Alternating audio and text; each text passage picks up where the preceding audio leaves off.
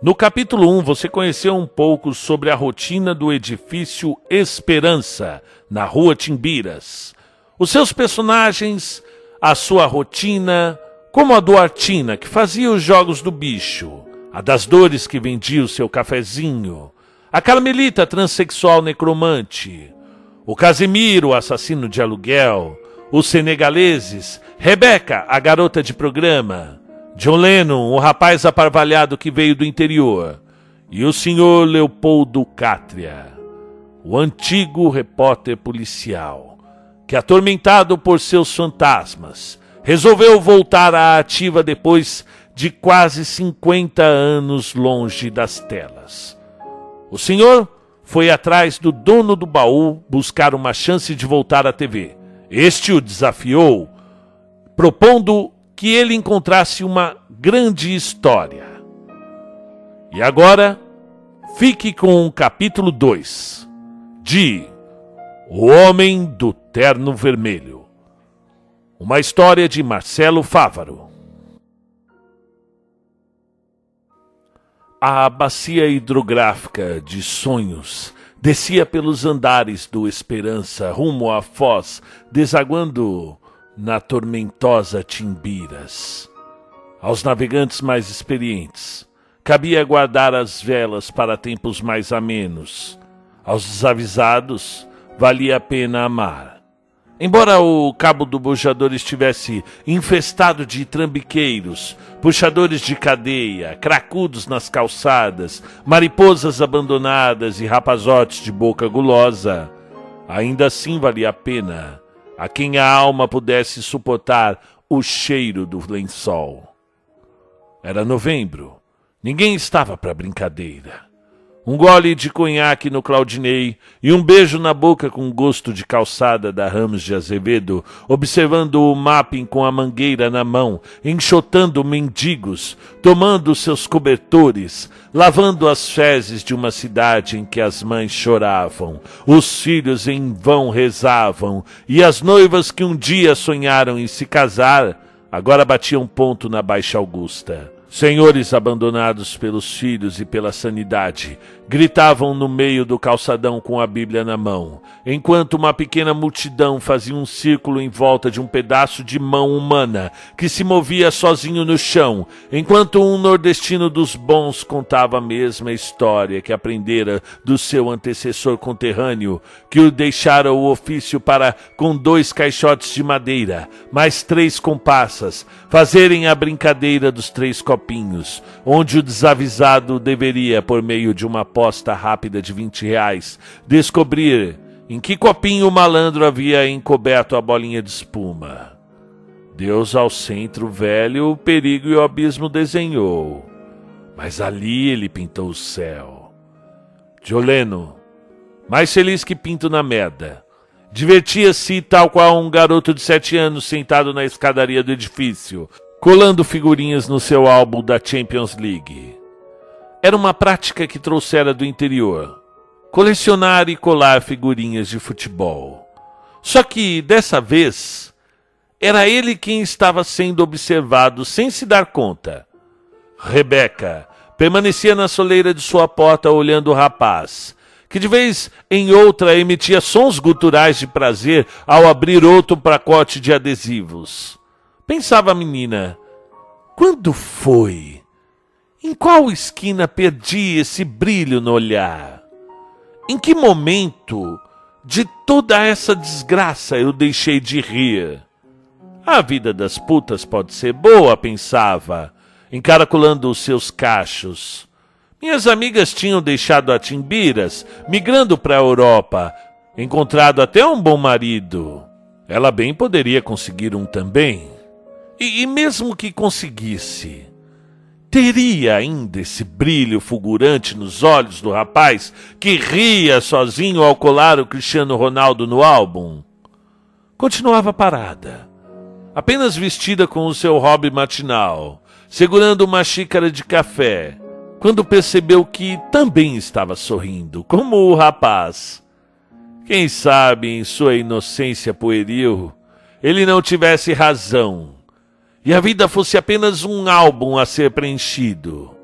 O álbum de Rebeca estava lotado de figurinhas, muitas repetidas, algumas até sangrentas. E uma delas vinha atravessando o corredor, em sua direção com o punho cerrado. O cruzado que levou deixou imediatamente seu rosto roxo. A moça tombou entre o corredor e o seu apartamento. Vagabunda! gritou o homem, puxando-a pelo braço, arrastando seu corpo magro pelo corredor em meio ao café derramado. Pensa que me engana, sua quenga. Achou que ia se escafeder e eu não ia te achar, vagabunda? Era o seu maior tormento. Valdec da Anunciação, o queixo de rapadura. Um sujeito belicoso que apareceu anos antes em Palmeira das Antas, onde Valdirene, com 12 anos, morava com seus sete irmãos. Chegou como quem faz de rico, com sua perua Kombi acortinada, mostrou fivela dourada como se fosse de ouro, grudou a menina no cajueiro, tirando-lhe a pureza, como quem torce o pescoço de um frango moço. E a Joaninha, ante a fúria do pai, não teve escolha. Preferiu seguir o caixeiro pelas estradas poeirentas do Nordeste.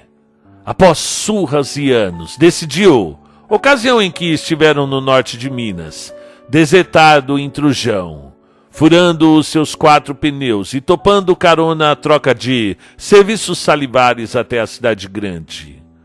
Tinha dois anos ouvira falar que o tal andava procurando uma moça nova que viera de Palmeira das Antas de nome Valdirene. Já nessa época usava Rebeca de codinome. Por via das dúvidas, deixou a Rua do Ouvidor na Baixada e pegou um cometa para São Paulo.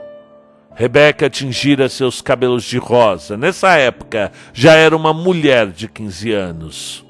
Alugara o 304 do Esperança e mantinha a esperança de chegar a Paris e encontrar o seu grande amor. E agora sentia o filete de sangue descer pelo nariz, enquanto Valdec puxava suas pernas, deixando sua nudez à mostra no corredor. Já vinha chegando às escadas quando um corpo menor do que o seu o empurrou com toda a força. Era o garoto de Oleno, com os olhos em fúria, defendendo seu inocente sentimento pela marafona. A estratégia funcionou, pois o homem esqueceu-se por um instante da perseguida e concentrou-se em bater no jovem. Aba sem vergonha! Tá aí a se borrar por causa de uma quenga?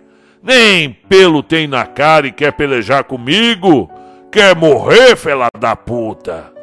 Veio puxando Joleno pela escada, até parar no álbum com as figurinhas espalhadas pelo chão.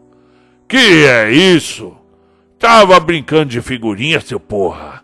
Deixa eu brincar também, bradou com estardalhaço, puxando o valioso álbum do chão rasgando-o em pedaços, arfando de prazer. Jolene guaniu de raiva. Tentava se soltar a todo custo, mas não lograva êxito. Enquanto Rebeca vinha recobrando o equilíbrio após o violento soco em seu delicado rosto. Nenhum dos dois conseguiriam derrubar o afamado molestador. Que acha, merdinha? De cair do terceiro andar gritou puxando Dioleno pelo braço até a janela no corredor, enquanto trazia a princesa errante pelo cabelo. Será que morre ou só aleja? Que acha de você tentar? Disse calmamente o senhor Leopoldo Cátria, descendo as escadas com um pano de prato na mão. A sua voz era baixa como um murmúrio, lenta como uma serpente, e cadenciada como uma valsa. Vinha passando os dedos no corrimão como quem toca piano, aquecendo as mãos grossas. Vestia um blazer vermelho escuro de veludo, com uma camisa preta por baixo. Havia feito a barba nômade e realmente parecia um outro homem bem vestido e limpo. Que foi que você disse, velho? Eu perguntei. O que você acha de tentar pular? Foi isso que eu perguntei, respondeu com a cadência de um professor primário. Vinha o velho se aproximando bem devagar, passando os dedos nas paredes, divertindo-se com a expressão surpresa de Valdec. Sabe de uma coisa, rapaz? Continuou o idoso, enrolando o pano de prato no punho, lentamente. Na minha época, já tinha pessoas como você, desprezíveis como você. Sabe, quando eu era repórter, vivia zanzando de DP em DP. Eu cansei de dormir em delegacias esperando chegar vermes como você. E do que você tá falando, velho maluco? Tem medo de morrer, não? Tinha um saco de merda como você, chamado Bocaiúva. Que ano devia ser? 71, 72. Bom, não importa. O Bocaiúva era um viciado em jogo. E toda vez que tomava porrada na rua, ele chegava em casa e descontava na mulher. Eles moravam lá na Cachoeirinha. Teve uma ocasião em que o farsante foi descoberto com algumas cartas escondidas na manga da camisa. O Bocaiúva só usava manga comprida, olha só. Ai, deram uma boa surra nele. E esse dia, ele ficou uma fera, o Bocaiúva. Chegou em casa possesso e deitou a viga de ferro na cara da mulher. Ela apanhou tanto, e gritou tanto e saculejou tanto dentro do barraco que os vizinhos acabaram intervindo. E olha que é difícil o vizinho de favela entrar em briga de casal, viu? Mas aquele dia era inevitável. Puxaram o Bocaiúva para o meio da praça. Ô, velho, gritou Valdec desconfiado. É melhor você ficar aí mesmo, senão eu vou fazer você mastigar brilho, tá? E você? Você tá me ouvindo? Perguntou o velho arcobotante. Começaram a bater no bandido. Estavam cansados dos gritos da pobre mulher.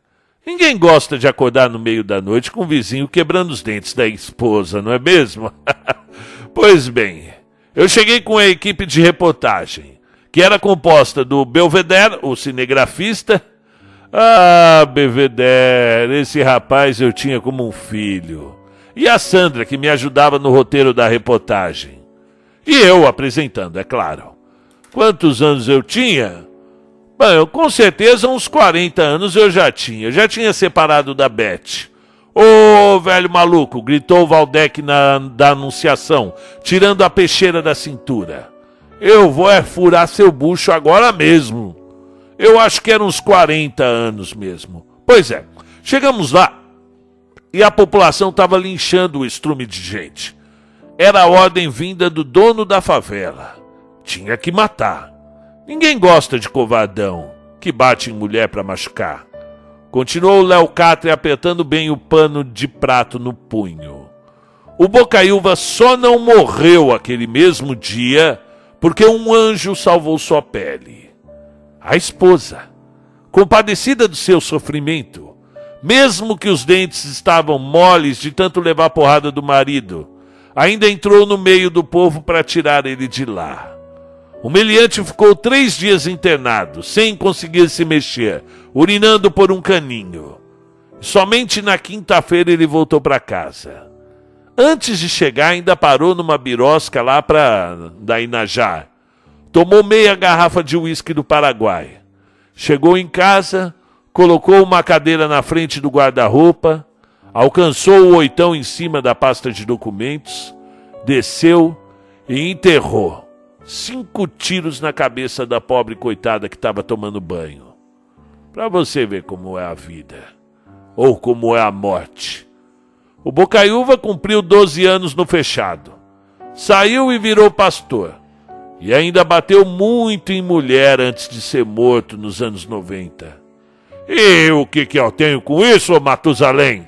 Absolutamente nada, disse ainda calmamente antes de fazer um pequeno jogo com seu enorme corpo e nocautear Valdec com sua mão esquerda enrolada no pano de prato. O homem ainda tentou se levantar, como quem se segura nas costas, mas sucumbiu por fim, dormindo no chão sujo do Esperança. E quando acordou, bem, já estava pendurado de ponta cabeça dentro do, 14, do 404A, a kitnet do Casimiro, o assassino de aluguel. O profissional Caronte ainda iria se divertir com Valdec por alguns dias, dividindo suas sessões de choque caseiro com banhos gelados no sujeito. E sabe de uma coisa? Paraíba. Aqui nós temos uma ordem, viu? Repetia Casemiro pro prisioneiro. Ninguém de fora vem fazer fuleiragem com os moradores daqui. A gente tem nossas brigas sim eu não me meto. Mas quando vem alguém de fora, aí tem é que se acertar é comigo. A boa verdade é que todos pagavam uma pequena quantia para o pistoleiro, com quase 200 mortes nas costas. Casimiro era uma boa pessoa. Não incomodava quem não pagasse a prenda. Apenas não se envolvia se a pessoa precisasse de proteção.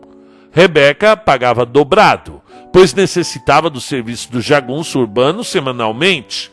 Mas esse sempre negava a parte sobressalente, devolvendo para a mariposa o agrado. Tinha grande apreço pela menina, e ela por ele. Tratavam-se como pai e filha. Na ocasião em que Valdec atravessou o corredor atrás da menina, ele estava ocupado em uma tocaia relacionada a um desafeto do vereador. Sentiu-se culpado por não estar presente e defender a filha adotiva, e por isso mesmo decidiu que seria prudente eliminar o agressor. Nunca se sabe. Homem ferido volta sempre, principalmente quando o assunto é mulher. Cidade grande é assim. Os laços familiares são construídos além dos fatores sanguíneos. A empatia e a fraternidade ocorrem naturalmente. Além do que Casimiro sentia-se cada vez mais sozinho. E por isso, vez ou outra, mantinha suas vítimas em cárcere privado por alguns dias. Queria conversar, falar sobre a vida, ter alguém com quem comentar o futebol, um amigo para falar sobre a terrinha, sobre as amarguras da vida. O assassino deixava Valdec acorrentado à geladeira. Saía para resolver suas rusgas, comprar cigarros, comida, voltava e jogava baralho com o condenado. O corredor da morte parecia não ter pressa. Chegou duas vezes a adiar a data do extermínio no infeliz. Homem, tu não pode fazer uma maldade dessa, comentou certa noite enquanto jantavam. Ora, cabra, eu conheço a natureza humana. Tu vai voltar para buscar a menina. Se eu já prometi, dei minha palavra. Que mais preciso eu fazer para você mudar de ideia? Se aveste não, aconselhou Casimiro. Ninguém morre antes da hora. a vida sabe pagar direitinho o que deve pra gente. E sabe de uma coisa? Nesses anos todos eu vi o último olhar de muita gente.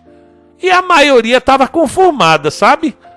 Parece que no momento da morte, eles se defrontam com suas dívidas que contraíram, e muitos deles, eu digo até a maioria, vice, vão em paz, como borboletinhas. Valdec da Anunciação ficou com isso na consciência. E no dia derradeiro, no momento da passagem, parecia bem conformado e até em paz consigo. Manda bala, parceiro. Eu tô pronto. Casimiro, utilizando-se de um silenciador para sua pistola automática, despachou o desafeto amigo numa sexta-feira nublada. E o seu coração nublou-se também. E as noites ficaram mais tristes e pintadas de cinza. As pessoas morrem, os sonhos não. Nas paredes encardidas do prédio ficaram entranhados sentimentos alucinógenos. Infortunados, magoados com a vida, oprimidos e atormentados, dilaceravam seus corações e em seus diversos oceanos tormentosos. Uns jogavam, outros bebiam, alguns transavam e muitos cheiravam. Os mais excêntricos comungavam de até particularidades. Os senegaleses, por exemplo, dançavam cantigas tumanistas. O seu Léo baforava o seu cachimbo fedorento. Casimiro ouvia o Guarani de Antônio Carlos Gomes, em alto e bom som, enquanto dançava nu, com sua automática na mão e um copo de uísque na outra. Carmelita, a transexual necromante, padecia de ciforofilia. Isto é, experimentava uma enorme excitação ao presenciar uma tragédia. E por conta disso, passava dias assistindo vídeos de tsunamis, alagamentos, chacinas, monstruosidades ou acasos do destino. Isso acalmava os seus anseios, diminuía o seu estresse, acalentava o seu coração e dava a oportunidade de continuar vivendo.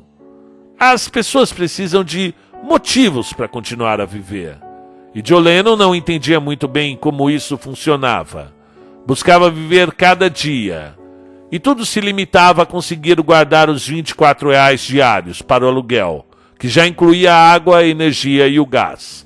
Quando seus ganhos superavam esse valor, eram destinados à rasa alimentação, que incluía dias seguidos de hot dog intercalados com dias seguidos de macarrão instantâneo. Nessas noites de privações, tinha sonhos confusos. Os devaneios iam da lembrança vaga de quando seus pais ainda eram vivos. A Rebeca, vestida de anjo, guardando o sono eterno de sua mãe. Em outras noites, Rebeca era sua mãe e o acariciava de forma provocante, dando-lhe de mamar em uma cena incestuosa e paradoxal. Em alguns sonhos, os pais não tinham morrido, apenas foram viajar e voltavam para buscá-lo. E nessas horas ele ficava muito feliz. Chegavam à fazenda onde crescera, e na varanda o seu avô, Leocátria, observava-o sentado a uma cadeira de balanço. Curioso e engraçado é que o velho repórter, no sonho, era pequenininho, e Joleno o pegava no colo para ninar. Esses dias, em especial, o garoto acordava e ria. Ria de um modo jocoso e bestial. E então se lembrava de suas figurinhas rasgadas por Valdec e voltava a entristecer-se. Vamos, garoto! gritou o velho do corredor. Já está na hora! Ô, ô seu Léo, disse Jolena abrindo a porta. Mas é dez horas. Fala direito, criatura. São dez horas. Exatamente. Hora certa para conseguir uma boa história. Disse já, se distanciando da porta a caminho das escadas. São Paulo noturna tem qualquer coisa com cheiro de mijo de mendigo e bagaço espremido de laranja. Iam os dois caminhando pela 24 de maio, com as mãos no bolso, olhando as luzes do Teatro Municipal. Desceram a São João e atravessaram a Praça do Correio, em direção a Brigadeiro Tobias. Ah, aqui não é perigoso? questionou o garoto, olhando para todos os lados. É, Pode ter certeza que sim, continuou o idoso em seu passo devagar, porém decidido. Aqui ninguém é santo, menino. E a própria situação força algumas pessoas a serem perigosas. E, e tem de ser à noite. As melhores histórias estão no meio do negrume da noite, menino. Na madrugada, o ser humano abandona suas máscaras e chora de verdade. É hora da criança chorar realmente a mãe não ver. E por isso, discretamente, sem chamar muita atenção, eu quero que você comece a filmar tudo. Desde o nosso caminhar na rua, os diálogos com as pessoas. Fique esperto. Joleno não sabia o que era diálogo, mas ficou com medo de perguntar. O senhor era famoso? Bem, o repórter policial é um personagem. Você cria bordões, vestimentas, enredos, transforma histórias sem graça em verdadeiras narrativas. E você mentia? perguntou o garoto, sem se dar conta de que poderia ser ofensivo. O povo precisa ver que a sua vida não é tão miserável assim. Mesmo que ela seja miserável, garoto. Continuou o velho entrando na estação de trem. E para onde vamos? Bem, estamos pegando um trem para Jundiaí. Chegaremos lá no meio da noite. E eu tô com uma boa intuição. A noite estava especialmente fria, daquelas em que as palavras saíam com uma névoa esbranquiçada. E vagarosamente descia uma bruma rasa, que aos poucos ia ficando densa. Leocátria trajava o seu terno vermelho escuro característico. Joleno vinha de moletom surrado e duvidoso da Nike. E era legal o seu emprego de repórter? Bom, às vezes sim, respondeu o velho, encostando a cabeça lateral no trem, aguardando ele partir. Eu já vi muita coisa estranha. Ah, é? O quê? Ah, sei lá, garoto, você pergunta demais. O Belvedere não era assim, não, respondeu o velho, arrependendo-se do que proferia quase que instantaneamente ao momento da fala.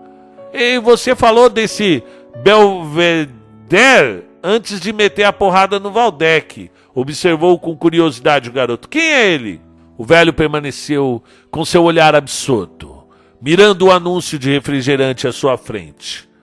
Imagens torturosas de uma implacável busca pela notícia passaram pela janela do trem, que iniciava lentamente sua viagem.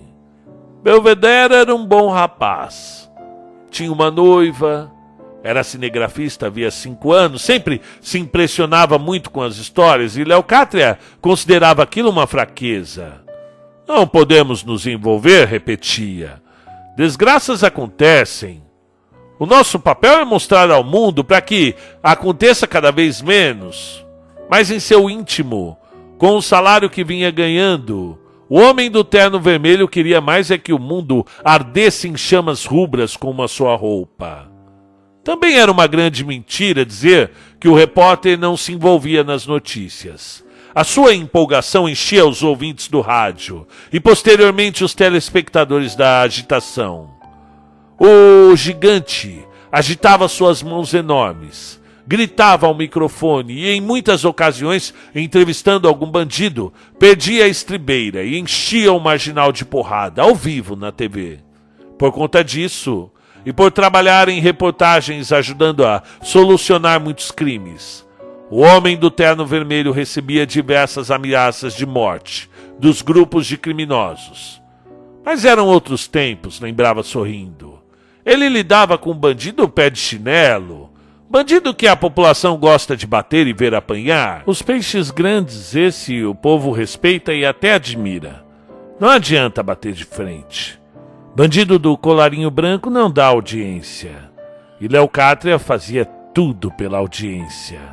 Rivalizava amistosamente com um rapaz mais novo que tinha um talento formidável, o próprio Gil Gomes. Logo atrás vinha também o Jacinto Figueira Júnior, o homem do sapato branco, por quem Leocátria nutria um sentimento verdadeiramente fraterno. Mas nos negócios, todos eles eram rivais.